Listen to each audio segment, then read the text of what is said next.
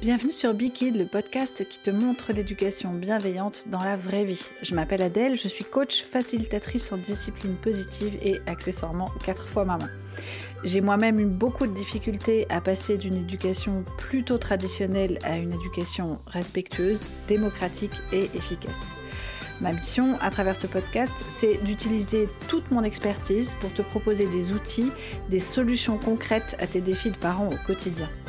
Même si ça te paraît souvent difficile, voire parfois utopique, je te promets que tu n'as pas besoin ni de crier, ni de punir, ni de menacer, ni même de mettre à l'écart ton enfant, et ça, quel que soit son âge.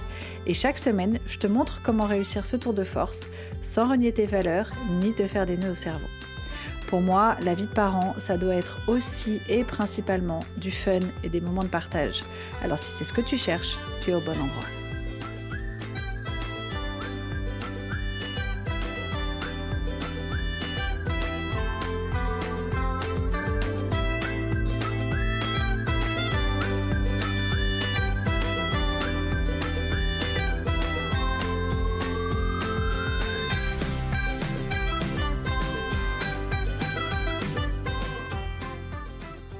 Aujourd'hui, on va plonger, ou plutôt replonger, tu peux d'ailleurs réécouter l'épisode 8 sur, euh, pour un autre angle sur ce sujet, dans le passionnant univers de la réussite scolaire de nos petits génies en herbe.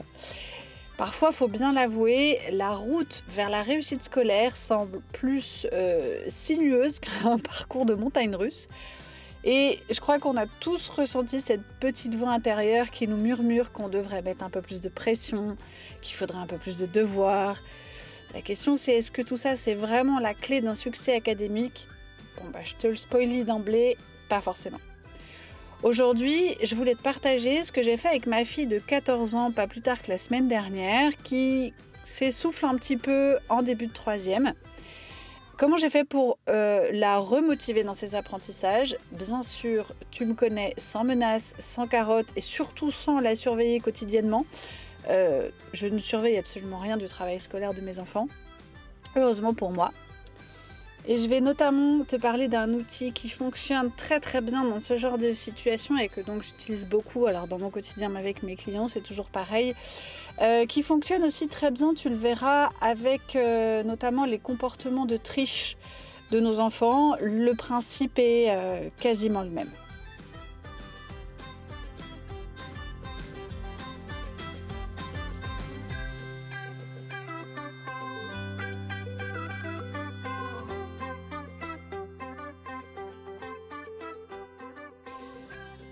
Alors, pour commencer, je vais te décrire la situation. Euh, j'ai reçu la semaine dernière un bulletin de mi-semestre, parce que dans le collège où elle est, ça fonctionne comme ça.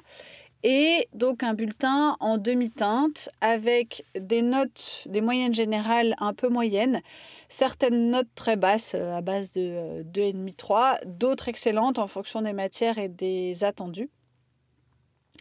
Donc ça, c'est le, le factuel, le ce qui se passe. Ah, et ce qui est important aussi à te dire, c'est qu'en dehors des notes, euh, les appréciations générales de quasiment tous les profs et l'appréciation générale du bulletin de mi-semestre, c'est en gros euh, manque de travail. Alors, euh, manque de travail, ça veut dire quoi? On verra ça plus tard. Donc, dans cette situation-là, moi, je commence par euh, me fixer ou me refixer sur mon but. Mon but, là, sur ce thème-là, c'est quoi? C'est qu'elle retrouve d'elle-même l'envie de travailler et d'avoir de bons résultats. Et l'autre but, c'est que je ne veux pas avoir à être derrière elle tout le temps. Ça, c'est vraiment un goal qui est chez moi euh, permanent et pour tous mes enfants.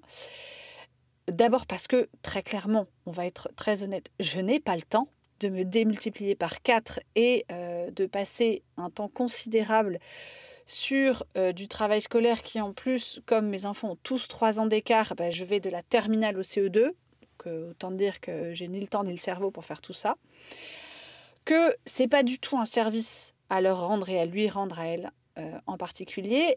Si elle travaille que pour une carotte ou pour éviter une menace, il y a un moment donné, notamment au moment des études supérieures, où ça va sacrément se compliquer l'affaire.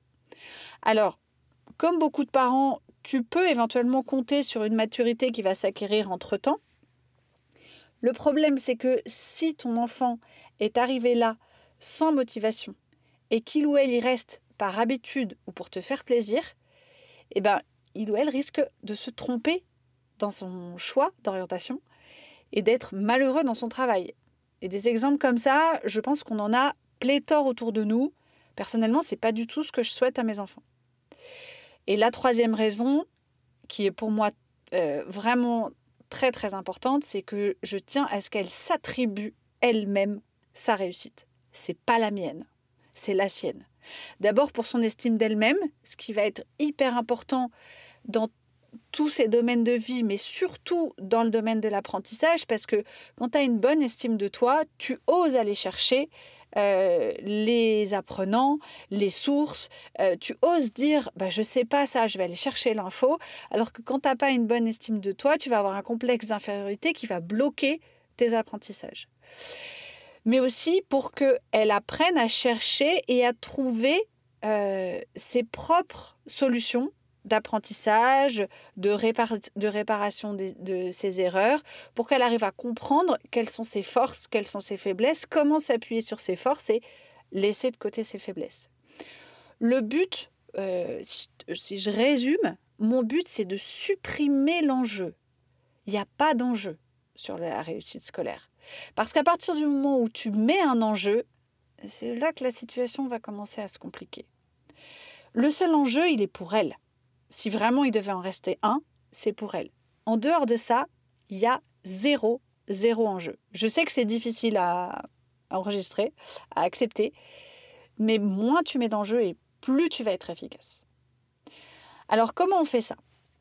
Si, comme d'habitude, je te décrypte la méthode classique, celle que moi j'ai vécue souvent, euh, celle que euh, j'ai un peu utilisé, alors ils étaient petits quand j'étais très autoritaire, donc je ne peux pas dire que je l'ai utilisé beaucoup, mais celle que je vois aussi, hein, que ce soit chez les clients ou chez mon entourage, c'est d'une part de mal recevoir euh, le bulletin ou la note, la note pardon, euh, de pas être content, d'être déçu, euh, et du coup de mettre une pression sur le résultat. Oh là, regarde, c'est une catastrophe, comment on va faire, t'as vu tes notes, enfin bref, j'en passe. vraiment la mauvaise réception euh, d'un point de vue émotionnel chez le parent, ça met forcément une pression sur le résultat et pas sur le travail, malheureusement. Ensuite, ça peut être euh, surveiller le travail de l'enfant. Bon, bah, puisque c'est comme ça, tu vas travailler avec moi. Proposer une récompense si les notes s'améliorent.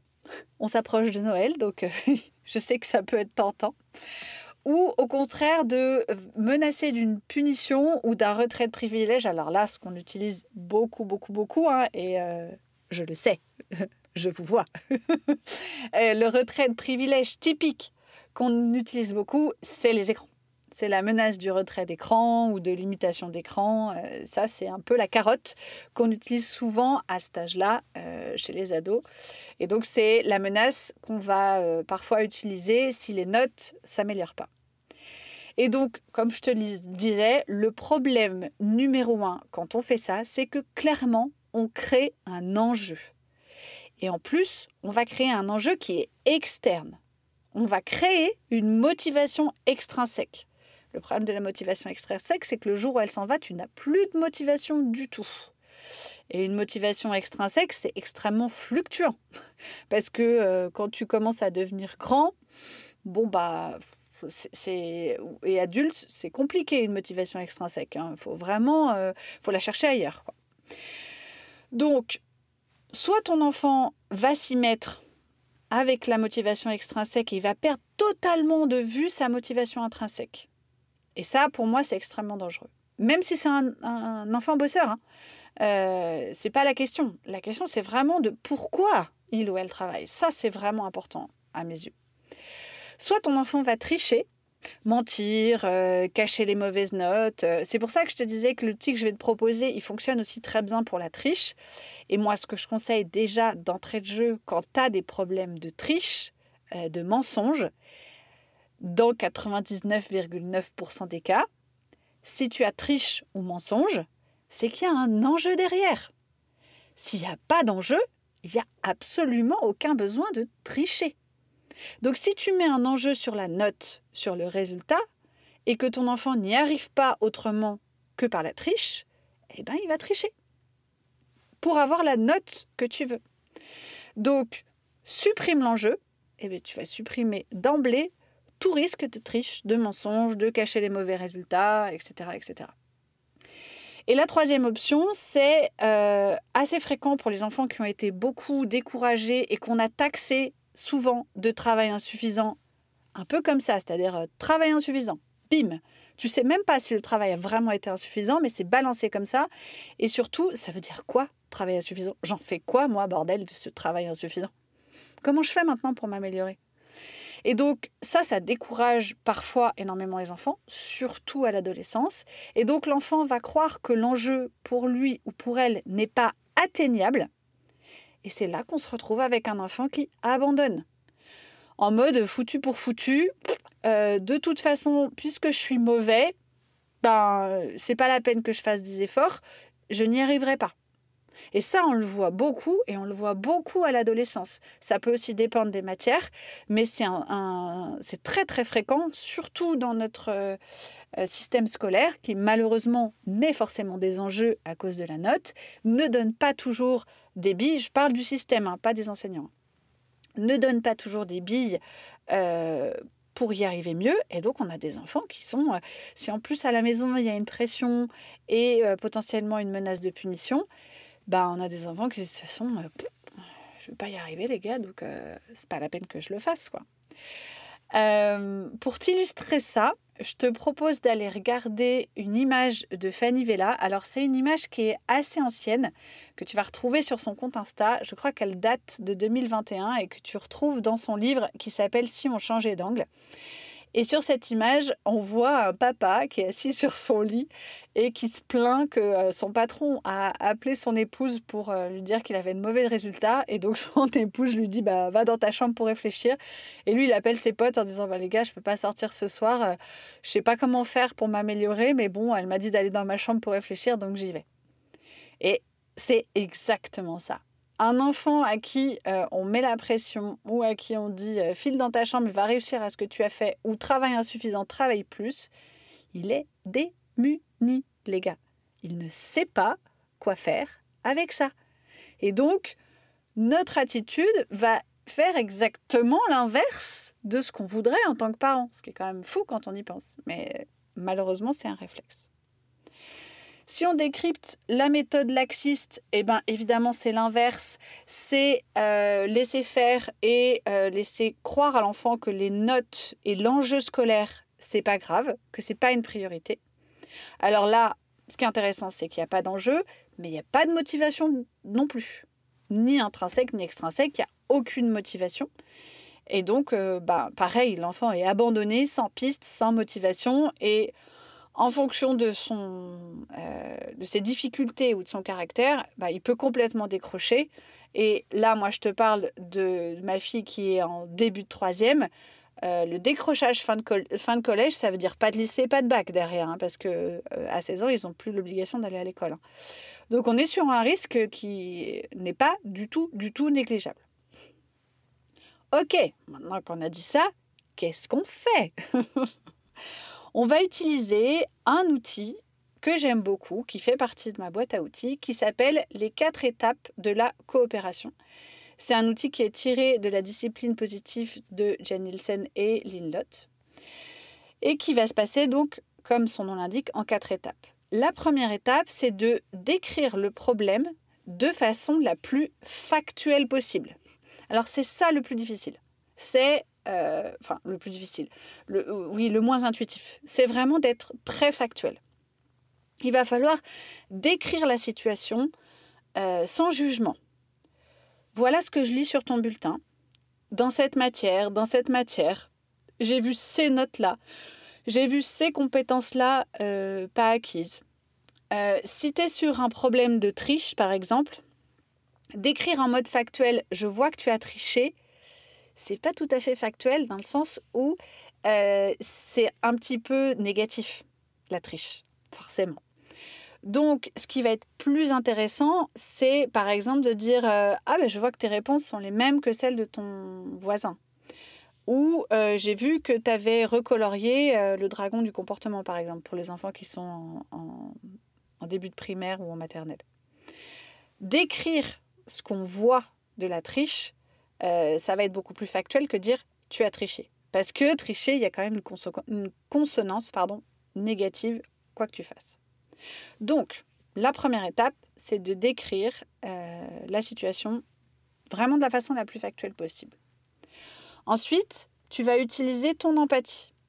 En l'occurrence, moi j'ai dit, ma poupée, vraiment je comprends que la troisième soit une étape qui n'est pas drôle. Tu as la pression du premier examen qui est le brevet des collèges ton chantier cérébral n'est pas terminé, il faut bien se dire que à ce moment de l'adolescence, donc entre 13 et 15, ça peut être plus ou moins tôt, plus ou moins tard en fonction des enfants, nos ados euh, se mettent en chantier au niveau du cerveau, c'est-à-dire qu'ils rasent tout, ils éliminent un bon gros nombre de neurones pour pouvoir en construire. En tout cas, c'est pas c'est pas vraiment les neurones qui s'éliminent, c'est les connexions en fait. Et le but de ce chantier-là, c'est d'établir des connexions qui vont être plus complexes et qui donc vont amener à une, euh, un, fonctionnement, à une réflexion plus complexe. Si tu as plusieurs enfants et que tu as un ado euh, de 14 euh, ans et un plus jeune de 9-10, Peut-être que ça t'arrive parfois de te dire, mais mon ado, il a des réflexions beaucoup plus bécasses que euh, son petit frère ou sa petite sœur. Oui, et c'est normal. C'est parce que son, cerveau pardon, est encore en chantier. Euh, moi, je dis que c'est la période où la lumière s'éteint. Euh, et après, vraiment, ça se rallume. Et en fonction des enfants, en tout cas chez mon aîné, ça a été on a eu l'impression qu'on avait claqué des doigts et qu'on avait une personne différente. Et on était là, mais bonjour vous, mais c'est vachement agréable de pouvoir discuter avec toi. C'était très rigolo. Et donc là, ma fille, clairement, elle est encore, son cerveau est encore en chantier. Elle a encore beaucoup de maladresse, elle ne trouve pas ses mots. Euh, si tu décryptes ça bien, si tu vas regarder de plus près avec beaucoup d'empathie, tu le vois ça. Tu le vois qu'elle a des, qu'ils ont des moments mais compliqués où on a l'impression que le cerveau est un peu vide. C'est normal. Et encore, le chantier n'est pas terminé, il faut encore créer des tas de connexions. C'est aussi pour ça qu'ils sont fatigués et qu'ils ont un décalage de phase que, encore une fois, l'éducation nationale ne veut pas prendre en compte et continue de les faire lever à 6 heures du mat. Ma foi, tant qu'ils n'auront pas compris, on va être obligé de s'y faire, mais c'est une connerie sans nom. Nos ados sont fatigués, c'est pas parce qu'ils sont feignants, c'est parce que vraiment, là-haut, il se passe des trucs de malade mental. Et nous, on a oublié à quel point c'était épuisant. Donc faire jouer ton empathie et lui dire tout ça. Je comprends, tu as ton chantier cérébral qui n'est pas terminé, c'est normal. C'est pour ça que tu as des difficultés parfois à parler, parfois à trouver tes mots, parfois, etc.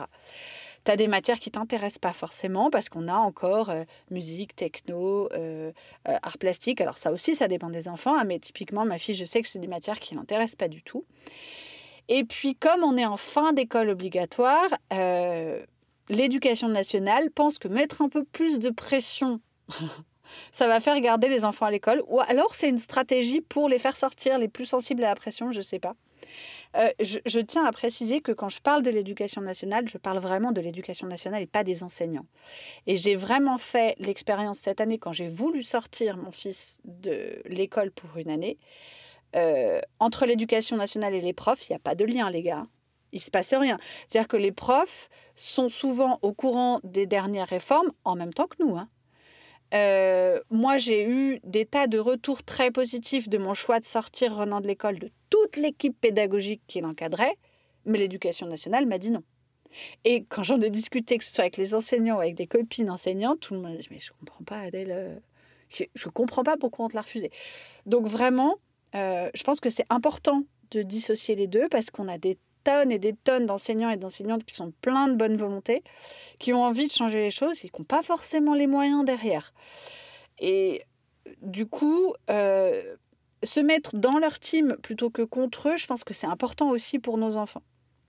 Donc, euh, moi, je, ne critique pas du tout euh, les enseignants d'un point de vue des personnes, je critique le, la, comment dire, l'éducation nationale dans son fonctionnement dans son vraiment dans le, les hautes sphères où très clairement euh, ils vont pas aller se renseigner sur comment ça se passe dans la vraie vie. Hein. On va pas se mentir. Donc une fois que j'ai décrit euh, toute mon empathie, ce que je comprenais de ses problèmes, je peux, ce qui va être ultra efficace pour la connexion, et encore une fois, une fois que tu es connecté, tu vas pouvoir apprendre des choses et donner des conseils à ton enfant. Je peux lui donner un souvenir à moi concret. Il se trouve que j'en ai un d'exactement la même période, et donc je lui raconte que euh, la première réunion parents-prof de ma troisième, mon père est revenu furax, m'a fumé la tête, soi-disant parce que j'étais pas respectueuse et que euh, j'envoyais bouler les profs. Et j'ai été obligée d'aller m'excuser auprès des profs de quelque chose, je ne savais pas pourquoi. J'ai même un prof qui était un peu moins euh, bête que les autres qui m'a dit Mais je comprends pas pourquoi tu t'excuses, Adèle. Je lui dis Honnêtement, je ne peux pas vous répondre, j'en sais rien. Alors après, j'ai mené l'enquête et je me suis rendu compte que c'était ma prof de français qui m'avait dans le nez et qui avait monté toute l'équipe enseignante contre moi. Euh, euh, à, coup d'appréciation de, désagréable. Et donc, au moment de la réunion parents-prof, mes parents s'en sont pris plein la gueule pour pas un rond. Et bien sûr, en revenant, ils me l'ont mise dans la tête. Donc je peux raconter ça à ma fille en lui disant, voilà, je me souviens de ça, j'étais tellement mal à l'aise, euh, je savais pas comment faire et puis j'avais pas du tout envie de m'améliorer parce que franchement, il y avait des matières, ma prof de français typiquement, je la détestais, ça se passait très mal entre nous, enfin bref. Ça, euh, l'idée, c'est pas de lui dire... Euh, si, c'est oui, l'idée c'est de lui dire c'est ok que, que tu n'aimes pas certains profs, que tu aies certaines difficultés, bien au contraire. Euh, mais encore une fois, l'idée, c'est de connecter avec elle, de lui raconter un épisode. Moi, il faut que ce soit sincère. Hein. C'est pas la peine d'inventer des trucs. Euh, et une fois que je vais avoir connecté, parce que ça va la faire sourire, elle va avoir envie de m'interroger, elle me dit Ah bon, il était en colère, Papounet, vas-y, raconte, parce que mon papa, il l'appelle Papounet.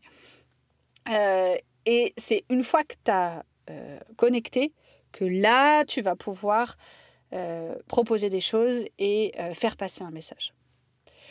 La troisième étape, c'est le partage de tes craintes.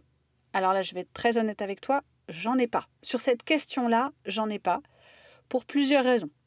La première, c'est que vraiment, je ne crois pas que la réussite scolaire, j'entends par là la réussite scolaire académique, soit gage d'une vie heureuse je pense qu'on a tous des exemples euh, de gens qui ont fait des grandes études, qui ne sont pas forcément euh, payés à hauteur de leurs euh, études et qui ne sont pas forcément heureux dans leur job. Donc je pense qu'on peut démonter cette croyance-là que pour réussir, il faut faire de longues études et avoir des diplômes à forte valeur ajoutée. Ensuite, j'ai une totale confiance en ma fille. Je sais qu'elle va trouver son chemin, je sais qu'elle va trouver ce qui lui l'a fait vibrer, et encore plus si je l'accompagne dans cette voie-là. Donc j'ai pas de crainte. Je sais que ça va mûrir. Je sais qu'elle n'a que 14 ans et qu'elle n'est qu'en troisième. Et qu'on a du temps pour que ça se décante. On a largement le temps. On peut se détendre. Ensuite, et pas des moindres, j'ai déjà éprouvé cette technique avec son grand frère qui était exactement dans cette situation-là, avec quasiment. Faudrait que je les ressorte d'ailleurs, ce serait rigolo que je ressorte les bulletins de son frère et que je les compare avec ceux de sa sœur. Ce serait vraiment drôle, je vais essayer de faire ça. Il était vraiment, lui, dans la même situation. Et je vais être très honnête avec toi. Euh, il y a du coup, il est en terminale, donc trois ans de ça. Quand j'avais le bulletin de troisième sous les yeux de mon fils, j'aurais pas parié un copec sur les résultats qu'il a maintenant en l'occurrence 17 de moyenne, il travaille beaucoup, il travaille tout seul, il travaille même en sport. Enfin, c'est devenu un élève modèle, alors qu'en fin de troisième, c'était oh là là, les gars, il y en a sous la pédale, tu peux y aller. C'était pas ne de rien, mais pas loin. Donc vraiment, euh, j'aurais pas parié là-dessus. Et pourtant, cette technique a marché du tonnerre. Je ne gère absolument pas son travail scolaire. C'est à peine si je regarde les notes. Et vraiment, lui, il roule. Hein. On peut pas dire qu'il n'est pas de motivation intrinsèque. Et c'est rigolo parce que je l'ai interviewé une fois dans le podcast, si tu veux réécouter l'épisode, et je lui ai posé cette question. Euh, Vivien, qu'est-ce qui t'a donné la motivation pour te mettre à travailler euh, en début de seconde? Euh, Il m'a dit bah, parce que j'ai vite compris que j'allais voir flou. Dans son, dans son langage, ça veut dire j'ai vite compris que j'allais être en difficulté et que j'allais pas pouvoir faire ce que je voulais si je travaillais pas. Ça, c'est clairement une motivation intrinsèque. Et il s'est mis à bosser, y compris dans les matières qu'il n'aime pas. Là, il craignait à mort la philo parce qu'il n'est pas du tout littéraire. Et il a commencé par des 16 et des 17 en philo. Enfin, moi, en plus, euh, c'est pas, je lui demande absolument pas de réussir toutes les matières. J'essaye juste de lui donner tous mes tips et de l'aider au maximum. Mais il bosse aussi les matières où il n'est pas à l'aise et les matières qu'il n'aime pas du tout. Le bac de français, pour lui, ça a été une torture. Hein. Euh, il a galéré et pourtant, il a eu 17 à l'oral et 13 à l'écrit, ce qui est quand même, euh, vu ce qu'il aime pas comme, comme matière, c'est quand même très, très honnête. Donc, moi, j'avais pas de crainte du tout. Mais si tu as des craintes, si tu as peur pour son avenir, c'est vraiment le moment de les partager et surtout, surtout, surtout, surtout, avec le message je. Je me fais du souci pour ça, pour ça. Je m'inquiète pour telle et telle raison. Ça, c'est vraiment important de te réapproprier cette inquiétude-là et de ne pas la balancer à ton enfant en message tu. Euh, L'idée, c'est pas de dire euh, tu gâches ta vie. Absolument pas. Euh, par contre, ce que j'ai fait, moi, à ce moment-là, c'est que j'ai dit à ma puce, là aussi en mode très factuel, pour l'instant, euh, elle envisage de faire l'école de vétérinaire. Et je lui ai dit, ma chérie, on va être très clair avec les notes que tu as actuellement. L'école de vétérinaire, c'est hors de quest. Malheureusement, c'est pas possible. Mais ce que je lui ai dit, c'est que tu n'es pas du tout obligé de garder ce projet. Il y en a plein d'autres, y compris dans le domaine du, monde animal si c'est ça qui te fait vibrer.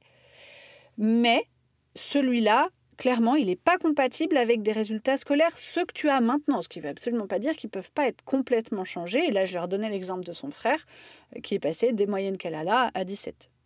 Elle est à 13-14 ans, pour te donner une note.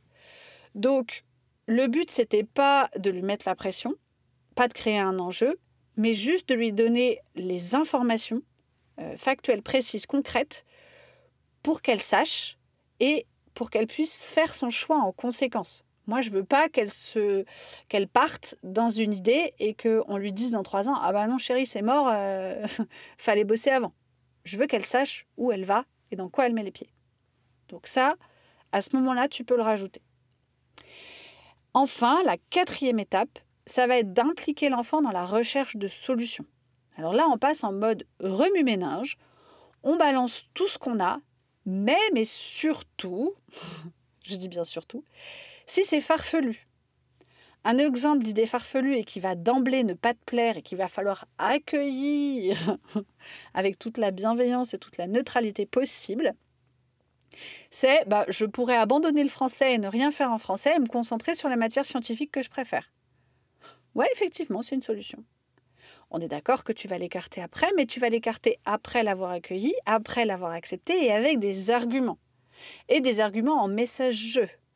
Ouais, effectivement, tu pourrais gagner du temps et en plus le français c'est pas ta matière de prédilection, c'est pas ce que tu préfères. Le problème c'est que euh, il y a des coefs importants, il y a le bac de français. Moi, j'ai peur que ça descende ta moyenne et que ça se voit dans Parcoursup et qu'en plus ça te desserve aussi pour les matières scientifiques à rédaction comme par exemple la SVT.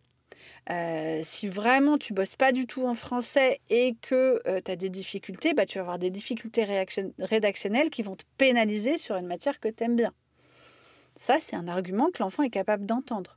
Après, encore une fois, moi, à chaque fois, je dis, moi, si j'étais toi, c'est pas ce que je ferais. Mais je les laisse toujours libres. C'est eux qui décident. Et c'est ça qui fonctionne, en fait. Parce que quand tu passes un mode très vertical en disant euh, fais ci, fais ça, là ça bloque, surtout chez les ados. là tu vas droit dans le mur. Donc on implique vraiment l'enfant, on passe en mode remue-ménage. Si vraiment l'enfant n'a pas de solution, tu peux essayer de lui en proposer et tu peux lui dire bah écoute, on a, essayé, on a envisagé ça, on peut en reparler plus tard si tu veux, on laisse cette euh, parenthèse un peu ouverte. Et dès qu'on aura des solutions, on, on essaye d'y réfléchir.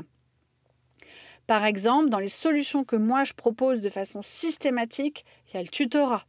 Le tutorat, c'est aussi un outil que j'utilise parce que ça fonctionne pour le travail scolaire, mais ça ne fonctionne pas que pour ça. Il y a, d'autres euh, euh, moments et d'autres euh, compétences, notamment sociales, qui peuvent être acquises et apprises grâce au tutorat. C'est une technique qui est extrêmement connue des enseignants. Hein, ils l'utilisent beaucoup et c'est ultra, ultra, ultra efficace pour plein de choses et notamment pour la confiance en soi. Le tutorat, c'est juste magique. Donc le tutorat, ça consiste juste à aller chercher un enfant, euh, si possible de l'âge de ton enfant ou un peu plus grand. Ça peut être dans la fratrie, ça peut être dans l'école ou dans le collège, euh, qui maîtrise euh, les compétences que ton enfant n'a pas et d'aller lui dire, moi j'ai dit à ma fille, bah, tu vois, en français, sur ces évaluations-là, essaye de trouver une copine dans ta classe qui maîtrise bien ça va lui demander son avis, va regarder ses évaluations une fois qu'elles ont reçu la correction et essaye de voir comment tu pourrais t'améliorer. Essaye de leur demander si elles sont OK pour t'aider, même si c'est pas très longtemps, en permanence. Tu peux bien sûr les inviter à la maison si ça te fait plaisir, c'est quand tu veux. Tu demandes juste quand ça t'arrange, etc. Le tutorat, c'est ça. Euh, et ça, par contre, les enfants, ils y pensent pas. En règle générale, comme ils n'ont pas beaucoup l'habitude du travail en équipe, malheureusement en France, c'est pas ça qu'ils vont aller chercher en premier, le tutorat. Et puis ils ont toujours un peu peur de déranger. Donc euh, ça vaut le coup de glisser ça comme, euh, comme solution, parce que c'est beaucoup plus facile pour eux d'aller demander de l'aide à un enfant, euh, surtout de leur âge, que d'aller demander de l'aide à un prof ou, ou à un parent. C'est pas du tout la même relation. Et c'est aussi pour ça que le tutorat est si efficace. Tant que ton enfant est acteur de cette phase, il aura d'autant plus envie de s'y mettre par la suite et il ou elle aura beaucoup plus de chances de trouver des solutions efficaces. Et des solutions qui sont efficaces pour sa personnalité, pour sa manière d'apprendre. Si tu abordes des solutions en mode je sais mieux que toi, là je te l'ai dit, surtout avec les ados, c'est mort. ça, va, ça va rentrer par une oreille et sortir par l'autre. Ouais, bah, je te laisse euh, parler. En plus, ils ont tellement l'habitude de faire ça avec leurs profs. Pardon, hein, mais euh, quand les profs sont très verticaux et sont euh, là en mode bah, il faut faire ci, il faut faire ci, il faut faire ça, les ados, ils enclenchent le mode glissade et ça glisse. Vraiment, c'est à peine s'ils entendent le truc. Donc, si tu veux avoir un conseil qui porte, surtout ne te mets pas en mode vertical. Mets-toi en mode horizontal, connecte, puis là, tu vas pouvoir laisser passer des choses. L'autre risque, si tu es en mode vertical, c'est que tu risques d'apporter des solutions qui fonctionnent pour toi. Et non, tes solutions ne fonctionnent pas pour tout le monde, même si c'est ton enfant, même si il ou elle te ressemble beaucoup. On a tous des fonctionnements différents. En plus, il y a des fonctionnements qui sont euh, plus plébiscités actuellement et donc peut-être qu'il y a des fonctionnements et des modes d'apprentissage qui t'auraient convenu mais que tu n'as pas eu l'opportunité d'essayer et que nos enfants, eux, ont l'opportunité d'essayer. Donc il faut vraiment les laisser euh, acteurs, aller chercher eux-mêmes les solutions, aller chercher, surtout maintenant avec euh, la connexion qu'ils ont. Moi, j'avoue que mon fils, systématiquement, quand je lui dis, tu as besoin d'aide pour faire ça, il me dit, mais maman, j'ai Google. J'ai YouTube je trouverai une solution. Et c'est génial. Parce qu'en plus, il va explorer des pistes que moi, je n'aurais même pas l'idée une demi-seconde de lui proposer. Donc c'est extraordinaire. Euh, donc vraiment, euh, il faut que tu laisses ton enfant être acteur pour que ce soit précis, pour que ce soit utile pour lui ou pour elle. Donc, les avantages de cet outil, comme je te l'ai dit, c'est que ça remet l'enfant en capacité ça comble aussi son besoin de pouvoir, c'est-à-dire que c'est lui qui fait les choses, c'est lui qui décide, ou elle. Et clairement, ça gonfle son estime de lui-même, et ça, ça, ça va être extrêmement puissant. Je vois tellement d'adolescents et de collégiens qui ont, et même des plus jeunes, hein, mon dernier il est comme ça, ils ont une estime d'eux-mêmes et une, une estime de leur capacité d'apprentissage qui est tellement au ras des pâquerettes que du coup ils abandonnent ils sont en mode foutu pour foutu. De toute façon, c'est hors de ma portée, je n'y arrive pas. Donc j'abandonne. Et nous, ça nous rend fous parce que on sait pertinemment qu'ils ont les capacités. Mais sauf que leur dire tu as les capacités, comme font souvent les enseignants, hein, ça c'est des trucs que tu retrouves sur les bulletins assez fréquemment, ça ne sert à rien malheureusement. Parce qu'encore une fois, bah, tes enfants, ils t'écoutent, mais ils se disent que de toute façon, c'est mon papa ou ma maman, donc euh, il a bien envie de... Il n'est pas, euh, comment dire, il n'est pas objectif, euh, c'est son amour qui parle et pas forcément mes capacités. Tant que ton enfant ne se rend pas compte de lui ou d'elle-même, de ses capacités, tu auras beau lui dire et lui démontrer tout ce dont il ou elle est capable, ça ne marchera pas. Il faut qu'il ou elle expérimente ses capacités, vraiment. L'autre avantage, c'est que ça pousse la motivation intrinsèque. la responsabilisation et du coup l'autonomie. C'est une discussion, hein, ça que je te propose. Les solutions que vous trouvez ensemble, que vous décidez de mettre en place, c'est ton enfant qui les mettra en place tout seul ou toute seule. Toi, derrière, tu ne t'en mêles pas. tu laisses faire. Encore une fois, c'est l'enfant qui est acteur de sa réussite, pas nous. L'autre avantage, c'est que ça encourage la curiosité, la créativité, parce qu'il faut aller chercher des solutions et que des fois, il n'y en a pas. Ça, quand ils vont les chercher sur Google, typiquement, bah, c'est des choses auxquelles tu n'aurais pas pensé. Donc, ça encourage vraiment des choses nouvelles euh, et des choses potentiellement très intéressantes. Il ne faut pas perdre de vue que euh, ce qui est important, c'est de nourrir la curiosité naturelle de nos enfants. Et même si euh, ça nous paraît un peu facile d'aller taper une euh, requête dans une barre de recherche, euh, pour un enfant, aller chercher un autre moyen d'apprentissage sur Internet, c'est une énorme curiosité. Parce qu'en plus, on peut y passer du temps. Hein à chercher toutes les méthodes, à regarder toutes les vidéos, euh, à trouver la méthode qui va fonctionner, à l'essayer, etc. Ça reste une curiosité qui est, qui est hyper intéressante à entretenir. Donc vraiment, il faut cultiver au maximum leur envie d'apprendre pour maintenant et pour après. Et cultiver l'envie d'apprendre, ça veut dire aussi que parfois, il faut accepter qu'il ou elle ait moins envie en fonction des matières, en fonction de l'âge, en fonction du timing de l'année. Il y a des moments où ils ont moins envie, où c'est plus difficile de trouver la motivation intrinsèque et c'est OK. Si tu es là pour accueillir ça, pour euh, reprendre euh, avec lui ou avec elle et retrouver la motivation, ça se passera nickel. Mais il faut l'accepter parce que ben, nous aussi, il y a des fois où clairement on n'est pas motivé. Donc c'est normal que nos enfants soient pas toujours motivés, surtout encore une fois, mais va regarder les programmes.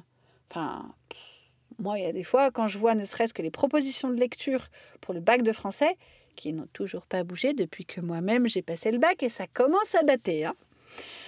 Je me dis, waouh, il n'y a pas un moment où on pourrait euh, leur proposer. Je sais bien qu'il y a des classiques, mais un ou deux trucs un peu plus fun pour leur donner envie de lire. Surtout qu'il y en a des millions, quoi. Et je regrette, euh, je suis sûre que sur un, un épisode d'Harry Potter, euh, tu peux faire une étude de texte puissante. Mais bon, je glisse ça, hein, si jamais vous avez quelqu'un qui peut le choper au vol et en faire quelque chose. Surtout faites. Donc, cet outil s'appelle les quatre étapes de la coopération.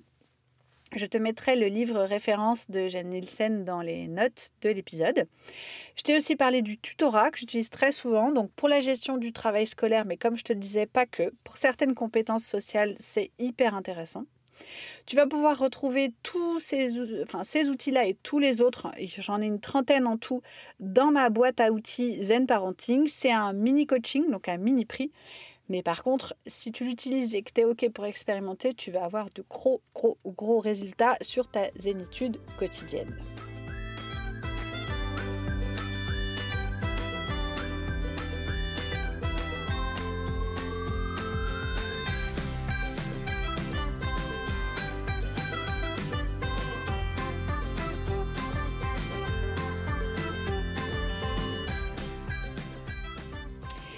Voilà ce que je tenais à te dire sur la réussite scolaire de nos enfants, qui n'est pas qu'une simple affaire de notes et de classement.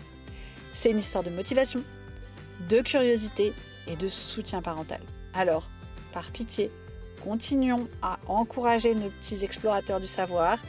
N'oublions pas de célébrer chaque petite victoire, les encourager, les encourager et les encourager encore sur ce chemin qui est quand même finalement assez fascinant.